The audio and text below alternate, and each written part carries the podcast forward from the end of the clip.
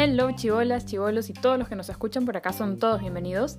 Esto es Hablando con una mamá chivola y aquí hablamos de maternidad, tips y experiencias de la manera más chill y entre amigos. Vamos con el episodio de hoy.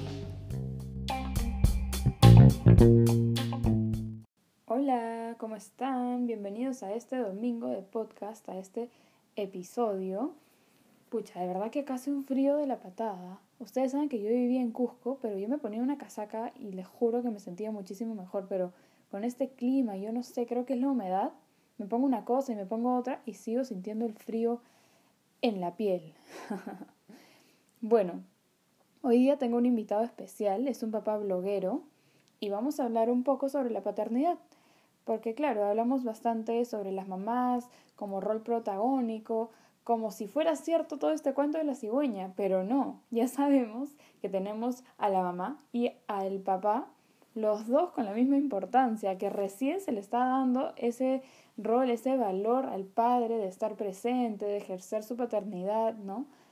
Y nada, por alguna razón todavía somos muchos los que tenemos esta idea machista, ¿no? Por ahí he escuchado bastante de que no, que el papá no se hace cargo del hijo, que él tiene otras actividades que hacer.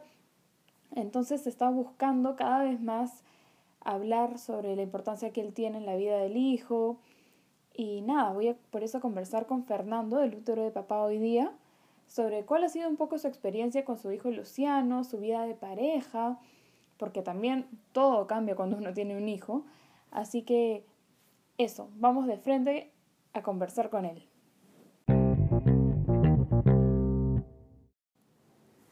Bueno, ahora sí, estoy con Fernando de El útero de papá. Seguramente ya lo conocen, él es esposo, papá de Luciano. ¿Cómo estás? Cuéntanos de dónde vienes ahora. Muy bien, vengo de entrenar, de iniciar una nueva rutina deportiva en mi vida, tratando de cambiar y de mejorar. hace tiempo no hacías deporte, pues, ¿no? Hace más de dos años. O sea, sí, entrenando tratando, o tratando de entrenar hace más de dos años. Es un montón. Bueno, y yo, olvídate, tenía membresía de un mes en el gimnasio, fui dos días. Literalmente. Y me queda cerquita. Ese es el negocio de los gimnasios, de verdad. Compra la membresía de 15 años. más barata, ¿no? Sí, es la más barata, exactamente, porque tu costo por día sale mucho más barato. Y tú dices, oh, ok, voy a gastar todo mi sueldo y prometo que iré y al final nunca vas. Si vas un día, dos días, tres días, una semana, listo. El frío, el invierno. Siempre hay una excusa, siempre hay una excusa. No, tengo una reunión, hace demasiado frío, mañana voy. Nunca. siempre son las mismas, lo peor de todo. Sí, el es sueño, El cansancio, el frío eh, eh, la digestión, siempre, siempre es algo. Tengo, tengo que cambiar mis hábitos, pero bueno, estamos acá hoy no para hablar de, de deporte, pero para hablar de paternidad. Qué importante esto, recién hace poco ha pasado el Día del Padre, entonces dije, tengo que invitar a Fernando para que me hable un poquito de su paternidad activa. Él siempre nos cuenta en sus posts cómo hace él con Luciano, qué tal la vida de pareja, ahora que es papá. Entonces, Muchas veces escuchamos esta frase que dice, sí, me encanta porque mi esposo, mi pareja me ayuda con mi hijo. o cuando otra gente te dice, qué lindo, qué bueno que te ayude. ¿Qué piensas cuando la gente dice eso, no? La palabra ayuda. Eh, a ver, pongamos el contexto siempre, porque muchas veces cuando uno piensa en, o sea, en, en, el sentido más puro de la palabra ayudar es un acto desinteresado. Claro. Entonces, una familia debería sí ayudarse, como palabra de que el papá ayuda o la mamá ayuda. Como una colaboración. Exacto, es colaborativo. Este, yo soy feminista, me considero feminista. Tengo algunos momentos chicotes, mentales, machistas, porque Todos, lastimosamente... porque vivimos en esta sociedad. Exacto, exacto. Pero siempre trato de ser consciente muchas veces en el, en el lado feminista que hay que, que hay que empoderar y a través de, de mamás y de papás y a los hijos la parte justamente más, más este, radical del feminismo es a veces un... O sea, poner al padre como antagónico o al hombre como antagónico. Es una cosa muy usual. ¿ah? Entonces, claro, pensar que el papá, no, él no tiene que ayudarme, es su labor, pero entendamos bien el contexto. Por ejemplo, en mi caso, con mi ejemplo, Eli eh, está en casa. Yo estoy fuera, yo estoy en oficina, ella trabaja en la casa, yo trabajo en oficina. Entonces, de alguna manera, Eli tiene responsabilidades en el hogar que yo no tengo. Pero yo en la noche, por ejemplo, llego a lavar los trastes, el vaso, etcétera, lo que ha hecho la cena de Luciano, etcétera. Yo llego a ayudarla finalmente con, con los quehaceres domésticos que inicialmente como por rol. Claro, es un acuerdo, ¿no? Tú, vas a la calle y tú te quedas, entonces haces eso, es tu responsabilidad. Pero ponte, si, si fuese mi trabajo, o sea, si yo no ayudase y fuese mi tarea, entre comillas, lavar los trastes, él lo dejaría todo el día cochino. ¿Me entiendes? Entonces, nos ayudamos mutuamente. Claro, yo creo que es como que es una ayuda, pero sin estar pensando en que por si acaso yo estoy haciendo esto por ti, ¿ah? o sea, te estoy ayudando. es como que, en verdad, hay días en los que, por ejemplo, ella estuvo muy cansada y no pudo lavar, entonces tú vas y lo haces, porque finalmente es tu casa, ¿no? Entonces, normal. Yo trato de, de, de, ayudar en el hogar, porque principalmente, o sea, nos dividimos las tareas y todas las tareas siempre tienen que tener un responsable. Claro. Entonces, cuando uno dice a veces ayudar, es claro, tú eres responsable de esa tarea y yo te estoy brindando una mano para que la podamos hacer y podamos encontrar un bien familiar, un bien conjunto en el sentido de ayudar, la palabra es saludable, es buena y todas las parejas deberían ayudarse mutuamente. Claro. Este, respecto a la crianza o respecto a la participación de los padres, eh, ahí sí no se trata de ayudar, ahí se trata de ejercer un rol, de, un rol participativo. Lo que deben hacer o se debe hacer muchas veces es incorporar. Hay madres que a veces te relegan, como hay padres que también a veces relegan a las madres frente a ciertos roles. Entonces es importante que, todo, que el, que no exista de alguna manera un rol sexualizado, sino eh, roles compartidos y que no sean, no sé, tú no lavas los platos todos los días, tú los lavas un día y yo los lavo otro día, tú Y por último, si yo estoy muy cansada y me tocaba lavar, por favor, hazlo, ¿no? Entonces, normal. Hay cosas que a veces uno planifica y, pucha, ¿sabes qué? Me, me ganó el día, en verdad necesito que lo hagas tú y no hay problema, ¿no? El, éxito, el, éxito está en la negociación. Sí, y, en, y en el desinterés. Porque si no negocias, o finalmente, o una persona hace termina siendo más, la otra se cansa. Entonces, sí es injusto. Y llega un momento en el que todo revienta. Entonces, siempre es bueno dosificar, negociar, ok, yo hago, después lo haces tú. Y, ponerse de acuerdo finalmente por el bien común, que es lo que se busca. ¿no? Sí, y qué interesante lo que dijiste, porque eso, a veces las mamás, yo lo he hecho, he visto mucha gente que lo hace como que relegan al papá porque es más fácil o porque te lo enseñó en la sociedad, como que, ¿sabes qué? Tú no lo vas a hacer bien, ya, yo lo hago, muévete, ya, yo lo hago. Porque, y entonces ahí no lo dejas participar, no lo dejas equivocarse, y encima una dice como que, pucha, pero no lo hace porque yo se lo tengo que pedir o porque lo hace mal. Entonces, en esa parte creo que también tenemos que mejorar y dejarlos hacer y dejar que, no sé, entre comillas lo hagan mal, ¿no? Pero sí, dejar que participen. Pero también es importante en el rol femenino incorporar a aquellos padres que no tienen, no sé si las ganas, los huevos o tienen miedo de poder equivocarse y hacerlo a costa de su hijo. A mí me ha pasado pero yo soy un poquito más conchudo, ¿no? Entonces me he preparado mucho tiempo antes de ser padre. Es más, yo quería ser padre desde que soy joven. Eso es loco, ¿eh? La mayoría de hombres es como que, no, que voy a ser padre, que me voy a casar, ¿no? no, Toda mi vida siempre, más siempre quería una hija, o sea, porque no tengo hermanas, entonces siempre he querido ver cómo sería ese tipo de amor de una hija o una hermana hacia un padre o hermana. Entonces, como nunca lo he tenido, siempre lo he deseado, lo, lo he querido, este, y por eso cuando me enteré que Luciano iba a ser, iba a ser niño, primer momento me chocó, ¿no? Pero después oh. cuando, cuando empecé a entender todas las cosas que yo iba a poder hacer también con él, mi mundo empezó a cambiar, ¿no? Pero me animé, me lancé, quise ser parte de su vida, que es algo que muchos papás quieren, pero no saben, cómo, Y a veces el refugio es en el trabajo. Entonces mm, mucha gente... Es como un escudo. Claro, yo a veces, no digo que lo haya hecho siempre, pero sí por momentos decía, puta madre, tengo que volver a casa wow, qué intenso es, Luciano, o sea, es, llanto, es caos, no se va a calmar, no quiere dormir conmigo. Y a veces es también peleas con la mamá, ¿no? sí, claro. Es muy usual eso, como que está llorando y como que todo el mundo se altera, se altera el bebé, se alteran los adultos y es una con él, con él discutíamos todos los días. Wow. Te creo, te creo totalmente. Todos los días. No había momento en el que no dejásemos, dejásemos discutir. Y a veces llegamos al clímax en el que no sé, nos sentábamos, llorábamos, decíamos, ¿qué estamos haciendo mal? O sea, debemos seguir juntos, o sea, es peleamos todos los días. Yo dije, claro, la, o sea, si tú ni siquiera terminas de, terminas de conocerte, no conoces tampoco a la otra persona con la que te has casado, convives o tienes un hijo. Y ahora tienes que decirle a un niño.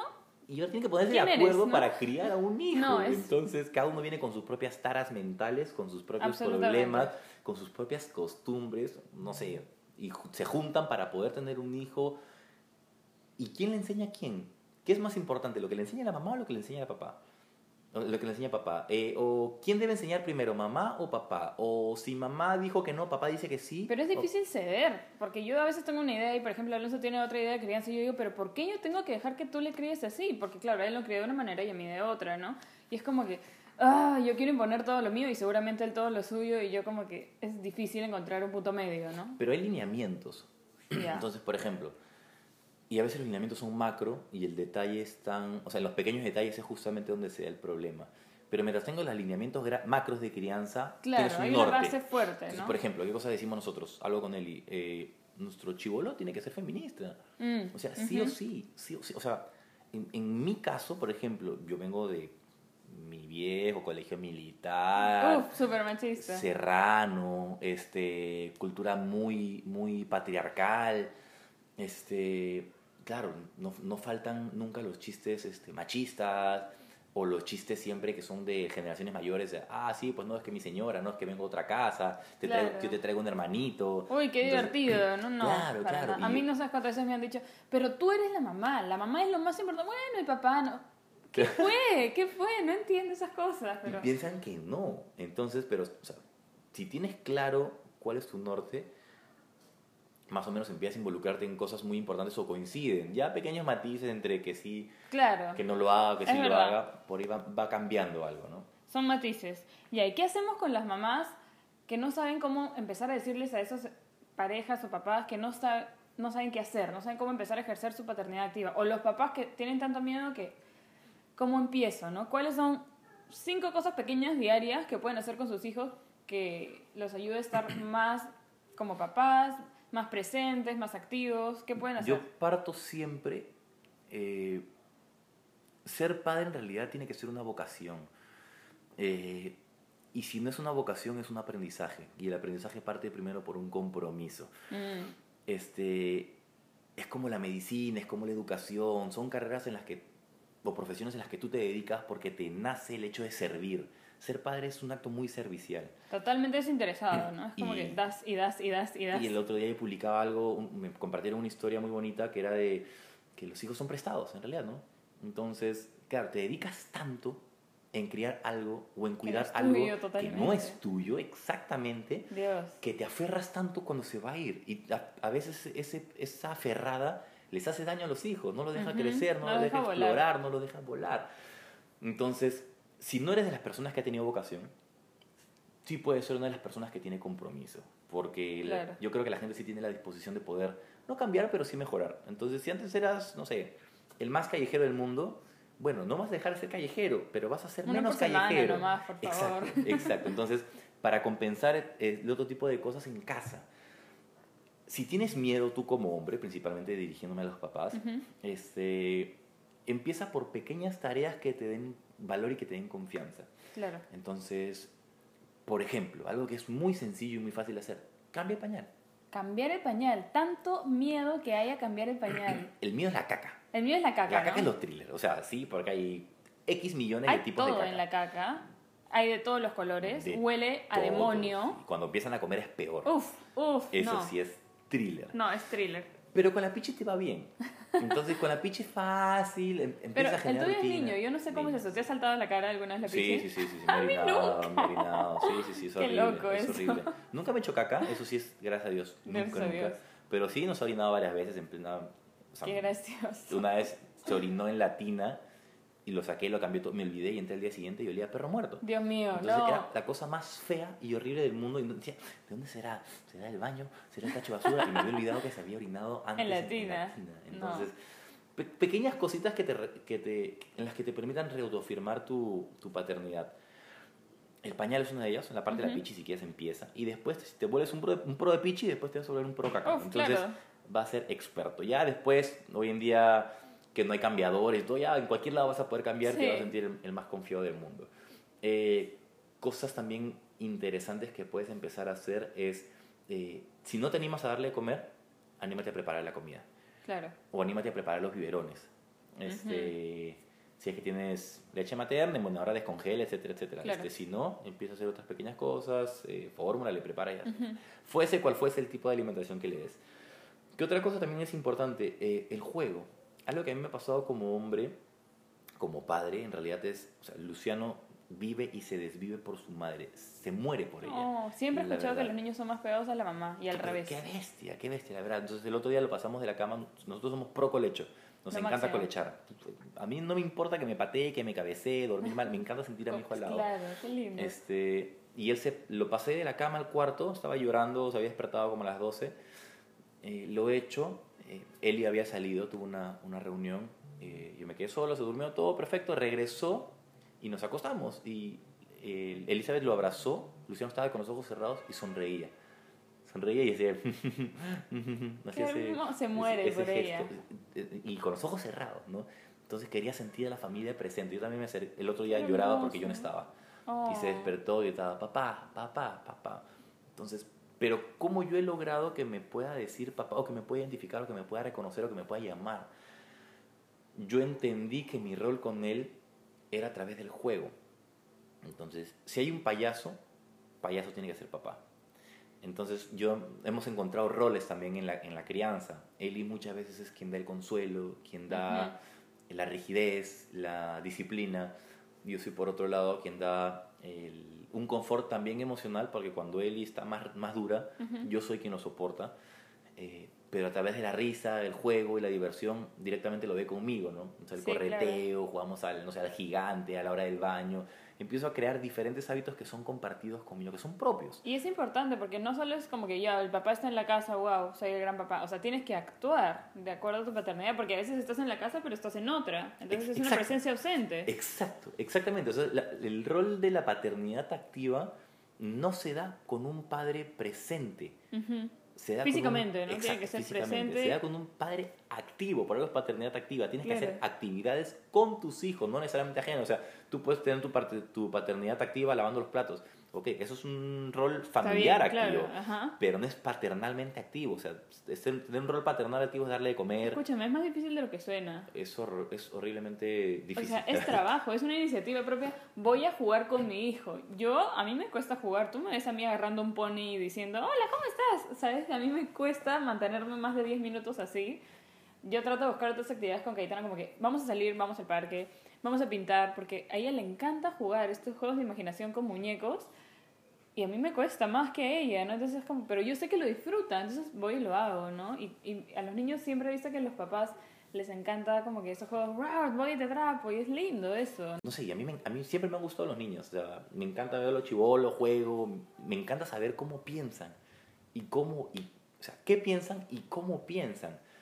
Porque para mí, que he trabajado mucho tiempo en publicidad, trabajo en comunicaciones, en marketing, siempre me interesa saber o cómo puedo pensar de una manera diferente para poder entender la Claro. forma de llegar a Y ellos. los niños son los más creativos, los que más imaginación tienen. Son increíbles. No tienen límites, y a veces adultos increíbles. nos ponemos, ¿no? No, por acá no puedo ir, por acá nos encerramos solitos en la caja. Tal cual, nosotros, nosotros nos, encasillamos Ujú. y, y, no sé, nos complejizamos mucho con acciones o con tareas que hacemos cuando a veces los niños es mucho más fácil y mucho más práctico. El de niño es libre, sí. Entonces, siempre es muy, mu- hay que estar muy vinculados con ellos para Uno poder tiene que observar mejorar. mucho, sobre todo cuando son más pequeños y no hablan tanto, sus reacciones, sus actitudes, estos berrinches a veces son como que frustraciones, vacíos, exacto. ¿no? Entonces, claro, tú lo ves llorando o gritando por una cosa de molesto, pero es que te quiere decir otra cosa, entonces tiene que ser uno súper percep- per- perceptivo para ir más allá y ver lo que realmente está pasando. Y en verdad uno a veces no se da cuenta que también es así. Por ejemplo, yo en algún momento que andaba deprimida, no lloraba todo el día, me molestaba con todo el mundo, renegaba, gritaba, estaba harta de todo, pero en verdad era como una careta, un escudo de la tristeza que estaba por dentro, ¿no? Entonces imagínate si yo, de veintitantos, 21 años, así, una niña de 3, de 4, un niño de un año, ¿qué rayos sabe controlar sus emociones? Si no tiene quien lo contenga, quien lo abrace, qué difícil, ¿no? No te olvides que estás escuchando el podcast Hablando con una mamá chivola y me puedes seguir en Instagram como arroba una mamá chivola. Te dejo seguir. Bueno, dura tarea, en verdad, la de los padres. Es un mundo y es una cosa que nunca se acaba. Yo le decía a mi papá, ¿cuándo se vuelve más fácil? Y me miraba como que en serio, hija, mírate. A mí me preguntaban eso, bueno, ¿qué ha sido lo más difícil? Bueno, en realidad cada mes... Eso, ¿qué ha sido lo más difícil? Te- si te puedo resumir en todo este tiempo, Sí. lo que me es más difícil hasta el día de hoy es que Luciano coma. Que coma. Sí. Wow. O sea, ahorita, por ejemplo, tiene tres días que no almuerza decentemente. ¿Y- y él qué come? sufre. Este, es, pucha, ese chivolo es digno descendiente de sus familiares de la selva. Le encanta el plátano, le encanta la Ah. fruta, este, le encanta el pan. Pero dicen que el estómago del niño como que, o sea, él sabe cuánto necesita comer. A veces uno cree que necesita un platote y en verdad ya está lleno con Exacto, menos. Pero te genera ese miedo, ah, no, no está comiendo verduras, va a bajar el hierro, o va a ser anémico, ¿no? Entonces, Claro. claro, esos, esos, esos temores de padre que, Uf. claro, uno te producen estrés, este, y uno los exagera y los lleva, pucha, no sé, los eleva la N potencia. Mi hijo no come, le da Sí, tal cosa, me no, muero. claro, anémico, o sea, anémico, después, por eso come tierra, seguro. Entonces, claro, entonces hay muchos miedos. Es- sí, Y, y- y eso es lo que te decir que es lo más difícil, pero dentro de mi aprendizaje como padre primerizo, todos los meses he tenido algo difícil que hacer. O sea, al principio limpiar el cordón umbilical o Ah, la limpiar la, la circuncisión. Uy, no, nunca he hecho eso, Este- no, me muero. Claro, y o sea, dijimos, le llamamos al pediatra, doctor, se le cayó el cordón. Es, espérate, se le salió antes de tiempo. ¿Qué? Creo que inconscientemente se lo habíamos medio que arrancado un poquito cuando le estábamos limpiando. Yo, puedes creer que yo ya no me acuerdo, he borrado cassette Son de esa traumas, etapa. Por traumas. Yo creo que es un trauma, te juro. Para mí mi infarto y toda esa etapa, uh, no. Mi cerebro lo bloqueó totalmente. No me acuerdo de nada. Pero si todos los meses ha habido algo tan, o sea, muy difícil, cortar las uñas, hoy día es un parto, cortar las uñas, o sea, Ujú. de La la primera vez que le saqué sangre me puse a llorar. Dije, le estoy Uf. matando, ¿qué estoy haciendo? Dios mío. Control del año, sacarle sangre, era, o sea, creo que tuvimos la misma cantidad de personas que cuando vacunaba a mi Rottweiler, o sea, una cosa así. Eran tres doctores agarrando a Luciano conmigo para poder sacarle sangre, encima en su bracito, tratar de encontrar la vena. Y uno ya está llorando antes, ¿no? Yo, sentía, yo, yo me aguanté en ese momento, no. Elizabeth Bien. estaba fuera hecho un parto, Pobre. llorando, un mar de lágrimas. Pobrecita. Yo dije, yo lo que tengo que darle Yo también quería llorar, claro, pero decía, tengo que darle tranquilidad a mi hijo, ¿no? Si no, ¿quién, no? Si no, ¿quién? Ah, y los niños son muy, muy perceptivos, emocionalmente son muy sensibles a todo lo que pueda pasar. A o sea, todo. Él y yo estamos conversando y nos estamos bromeando. Ay, ¿pero qué? No, pero no entiendo. Y Luciano ya, ah, ah", empieza como que, aguante. Se alerta, sí. Sí. Y eso, qué loco, porque pasa también con Cayetana, que ya es mucho más grande, cuatro años. A veces, o sea, Alonso y yo como que no estamos peleando, pero ya, oye, como que, ¿qué pasa, no? Y Cayetana, pero no griten, no se peleen. Y yo como que, Claro. no estamos peleando, pero ella como que se pone en sentido de alerta, Sí, sí, ¿no? sí, sí, sí. Bueno, y con todo lo que hemos hablado de las dificultades y lo bonito, sí piensas tener el hermanito, chan, chan, chan. Sí, me encantaría. Me Sí, ¿no? encantaría tener una hija, la, la verdad. Qué lindo eso. Este- En verdad es, es bien bonito tener una hija. Y para los papás, no sé, me imagino que cada caso es diferente, pero Caetana sí es súper pegada a su papá. Y como sabes, no vivía con él un montón de tiempo, pero cada vez que iba a Cusco, yo no podía tocarle el brazo a su papá. Era, es mi papá, no lo toques, es mío, es mío, es mío. Y yo, Dios, o sea, y todo era su papá. Y yo como que, hijita, yo te he parido, por favor, dame amor. ¿no? Pero ojo que el cariño no es gratis, ¿ah? Sí. O sea, No es como que automático, ¿no? no, y algo tiene que haber hecho bien Alonso sí, para que, en para verdad que- sí, se, se ha forzado un huevo. para que lo quiera de esa manera. Entonces, o sea, el hecho de estar presente, aunque sea una vez a la semana, Claro. etcétera, es un gran sacrificio. Y a veces uno piensa que los niños no se dan cuenta, pero en realidad sí. se dan cuenta. Y desde que son chicos, ¿ah? en serio. O sea, y más, el cerebro tiene tres partes importantes, ¿no? Que es la, la parte del cerebro reptiliano, que es defensa o, o sea, atacar o huir. El cerebro mamífero, que es totalmente emotivo, emociones, y el cerebro, la parte del neocórtex, que es totalmente racional, que es la que muchas veces utilizamos nosotros como adultos. Pero los niños bebitos, estás hablando de un niño de un año, dos años, son netamente emoción. Total. Entonces, si tú te vas, él llora como si le hubiese generado un dolor físico y al mismo Sí. nivel. Entonces, ese tipo de emociones que nosotros pudiésemos transmitirle calan mucho más en él y por eso es lo que te generan esos pequeños traumas de infancia, ¿no? ujú. Son emociones tan fuertes que vives porque tú eres un ser mamífero totalmente emocional, lloras porque quieres algo. No es que mamá, sí, oye, sé que va a venir mamá. Entonces, no piense, niño, no racionalice de esa manera. Entonces, todas aquellas cosas que hacemos nosotros con ellos calan profundamente en las emociones y principalmente en el corazón, ¿no? Entonces, ahí está el secreto de...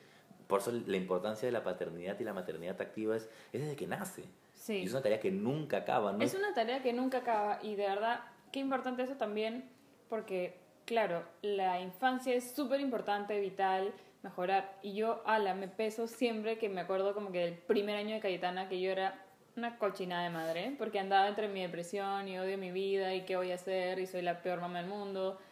Y luego digo, he perdido ese año de crear un vínculo, pero ¿sabes qué? O sea, si ahorita van a ser papás, como que den lo mejor que puedan, prepárense, pero si en verdad ya la cagaron en algún momento, hay tiempo, hay muchísimo tiempo, siempre van a poder mejorar, siempre por ahí se van a equivocar, ¿no? Pero es importante ser conscientes de lo que están haciendo mal para poder corregirlo y, y eso, ser padres activos y madres. Lo bueno es que, o sea, tú siempre si miras hacia atrás y es una especie de retrospectiva, tienes que llegar a concluir que todo lo que has vivido antes define hoy la persona que eres. Sí, sí, eso es verdad. Y siempre para poder darte valor, no para hundirte, para motivarte. Claro. Entonces, o sea, por ejemplo, en tu caso, ese año del cual te puedes haber arrepentido, ese año que te costó quizás salir adelante, define hoy en día la, la mamá que eres. sí, de verdad entonces, sí. A veces no nos damos cuenta y, y- y- y preferimos o, pensamos o creemos y, o tenemos como un paradigma el hecho de pensar que nos, pensamos más en, o vivimos más en lo que nos arrepentimos que en lo que hemos crecido en lo o en lo que valoramos. A veces nos arrepentimos de un año, dos años, tres años siendo padres, cuando quizás los dos últimos meses han sido los dos meses más importantes en la vida de nuestros hijos, pero no los valoramos tanto. Entonces, claro, tiempo y calidad no son necesariamente sinónimos, Ujú. no necesariamente, como en algún momento me decían, oye, ¿cómo- ¿por qué te casas tan joven o tienes tan poco tiempo? Aguanta, ¿y quién dice que tengo que tener más tiempo para que realmente sea, eh, sea calidad o pueda corroborar algo, no? Lo mismo pasa siendo padres. Entonces, si tú decides desde hoy tomar un rol activo en la crianza de tu hijo, disfrútalo. O sea, que este día, estos dos días, estos 15 años que vienen, valgan más del año que uno puede haberse estado arrepintiendo de lo que pasó. ¿no? Nunca vas a ser un padre perfecto, ni pretenda serlo. Sea un buen padre, sea una buena madre. Estate presente, dales cariño, abrázalos, bésalos, dile que los quieres, que los amas.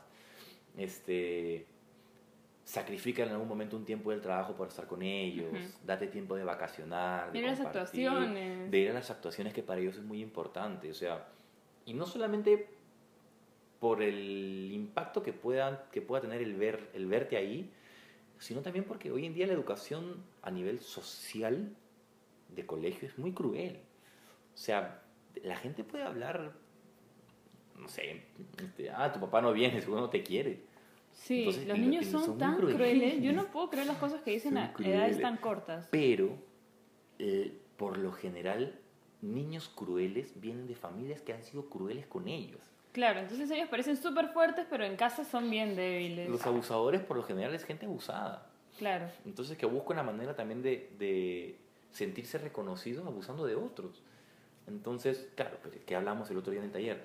Pero si creas con ternura, si creas con amor, con afecto, con seguridad y le das la autoconfianza que necesita a tu hijo, chico no la necesita. O sea, Ujú. ¿qué vas a hacer tú? O sea, y lastimosamente nosotros, que quizás venimos de una generación en la que hemos sido, nuestros padres han sido mucho más duros. Claro, yo recuerdo que muchos miedos y muchas inseguridades con chicas y con todo eso ha sido muchas veces por eso. Porque no me he sentido lo suficientemente seguro ni confiado como para decir, aguanta. O sea, o sea, claro, cuando antes te choteaba una flaca, ah, la brother, no, Seguro yo tengo ¿Qué voy algo a que... hacer? No, sí, ay, Dios mío, pucha madre. ¿Por qué ser tan narizón? No sé, tan flaco, tengo que subir un kilo más. Pero después te das cuenta que la hueva, o sea, se lo pierde el otro. Es como en algún momento, chivolo 16, 17, 18 años. Ah, no, me va a sacar la vuelta. No, no hay forma. No, no, entonces, no, que no haga, que no hagas. Yo iba conversando con él y decíamos, si tú me vas a sacar la vuelta, hazlo. O sea, es tu problema, no es mi problema. Entonces a veces piensa que la sacada de vuelta es por culpa de uno. O sea, porque me sacó la vuelta porque... No, mm, nada que yo ver, le no fallé. es. Uno No. piensa eso antes y luego te das cuenta que no, es tú sido, no sabes controlarte. Es tu no culpa, claro, es la culpa del otro, la culpa del ¿Qué otro, no es la culpa culpa de uno. tiene uno, no? De que le saquen la vuelta es como que, brother, yo no pude hacer nada, ¿no? Y si quieres, te- en buena hora te lo pierdes. Fue, fue, Chao. después te vas a arrepentir. Lo que no es para ti, no es, No es. así de sencillo. Entonces, sí es muy interesante el hecho de poder entender todos los aspectos de la vida que involucran la, la paternidad y la crianza. Bueno, Caetana está enferma y no pudo ir al nido, así que estamos grabando con ella. Está en el cuarto, le acabo de sobornar con un chupetín. Ah, bueno, está Soy la peor. No, me llegas, me llegas. Mala crianza, como tú. Tal cual, es una mala crianza. Bueno, entonces, cuéntame. Este, ¿Qué hacemos ahora en nuestro tiempo libre? ¿O qué hago yo en mi tiempo libre principalmente? A mí me gustaba hacer deporte. Ujú, Eh, las típicas pichangas de la semana. Claro. Por momentos trato de ir, por momentos no se puede. Este, ¿Por qué? Porque en parte también es un poco injusto que yo sí pueda hacer otro tipo de acciones posterior al trabajo y Eli no tenga tantas cosas que.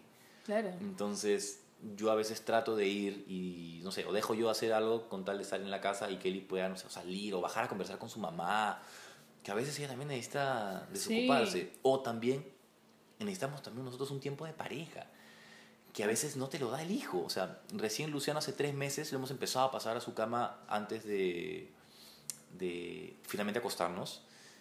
Y ahora tenemos el cuarto para nosotros y podemos ver tele echados. O sea, wow, es una cosa inédita, increíble. hemos vuelto a llevar nuestra comida al cuarto y comer tranquilos y ver tele y echarnos y abrazarnos. O sea, antes que no se, podía, no se podía dar si es que estábamos sentados, no sé, en la sala, en el futón, cualquier cosa, que es muy incómodo, ¿no? Claro, porque hay una diferencia en que ya tú estás tres horas con él y Luciano en la casa, pero no estás realmente con ella, ¿no? Porque están haciendo cosas del niño, cada uno está en su mente pensando en otras cosas, en el celular, pero darse el tiempo de pareja, fundamental, ¿no? O sea, hace poco hemos vuelto ya otra vez a, salir a cenar, ir al cine, ir al teatro, cosas que la verdad que estaban casi vetadas todo el año, principalmente porque no sabíamos con quién dejar a Luciano. Pero ya que Luciano es un poquito más grande, duerme más tranquilo, no se despierta tanto, antes se despertaba y se queda despierto hasta que nosotros llegamos. Es un proceso. No, claro. Es un proceso. Y, uno, fuera sufre. Piensa más en el hijo que en divertirse. Sí, claro. Cuando uno sale. ¿Y cómo estará? ¿Ya le habrán dado de comer? ¿Durmió? ¿Estará asustado? Claro, su vitamina, no sé, habrá tomado. Cuando está enfermo, uy, le habrá tomado la temperatura, le habrá fiebre, ¿no? Sí. Que es, que es feo, entonces. Pero ahí trato de hacer algo de deporte que siempre es importante para poder desfogar toda la energía que se tiene. Sí, sí. Y bueno, me encanta el PlayStation, la verdad siempre que puedo, siempre que puedo en las noches me meto unos cuantos partiditos. No, que te divierta, en verdad. Uno tiene que dedicarse también tiempo a uno mismo. Chévere la pareja, chévere el, bebito, pero a uno mismo, aunque sea poquito tiempo, hay que hacerlo, hay que encontrar algo que disfrutes y, y darte ese tiempo para ti. Sí, sí, sí, tal cual. Es importante eso.